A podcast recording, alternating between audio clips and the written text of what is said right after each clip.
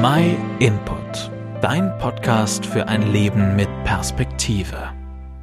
Stell dir einmal den typischen Normalzustand in einem Supermarkt vor. Du hast leider schnell ein Baguette als Beilog zum Grillen kaufen gewählt und weißt, dass deine Gäste wahrscheinlich schon daheim vor der Tür warten.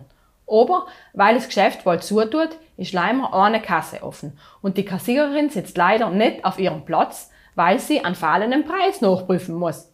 Oder du bist an einem Samstagmorgen auf dem Weg zum Gardasee, stehst in der Mautstelle und der Fahrer vor dir blockiert den Schrank, weil er sich beim Zollen nicht auskennt. Und schon wieder hast Wart.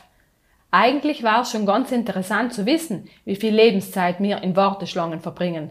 Wahrscheinlich ist es nicht einmal so wenig. Geduldig zu sein, ist doch schon oft eine echte Herausforderung. Was wäre, wenn es auf dem Weg zu Gott auch Warteschlangen geben hat? Selt hat sicher viele Leute davon anhalten, mit ihm in Kontakt zu treten. Aber, obwohl es nicht so ist und Gott immer und überall unsprechbar ist, dächters machen die meisten Menschen keinen Gebrauch von den Ungebot. Es stimmt schon, ich habe in meinem Leben mit Gott auch oft einmal den Eindruck, er lässt sich mit seiner Antwort Zeit. Dem kann man auch es eine oder andere Mal denken, dass man mitten in einer Warteschlange steht.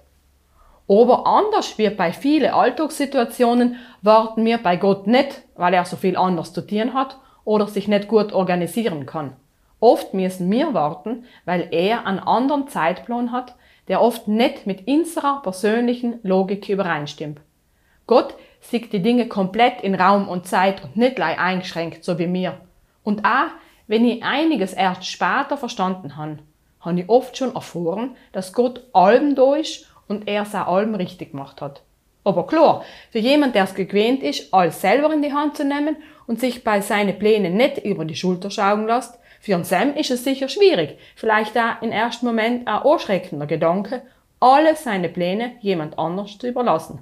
Vielleicht ist es Jeremia, ein Prophet aus der Bibel, ähnlich gegangen, als er zu Gott gebetet hat. Ich weiß, Jahwe, der Mensch hat sein Schicksal nicht in der Hand. Keiner bestimmt selber, wohin sein Lebensweg führt. Nicht wir haben unser Schicksal in der Hand, sondern Gott. Er kennt unser Leben und er möchte das Beste für uns. Sel ist der Grund, wieso wir ihm unser Leben unvertrauen können.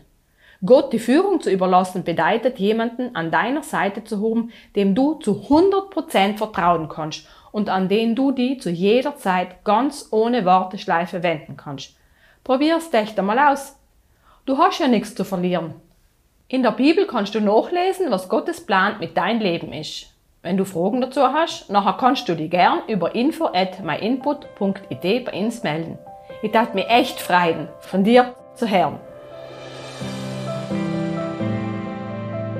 Vielen Dank, dass du den MyInput Podcast gehört hast. Wenn du mehr wissen willst, geh auf unsere Website myinput.it oder folge uns auf YouTube, Facebook und Instagram.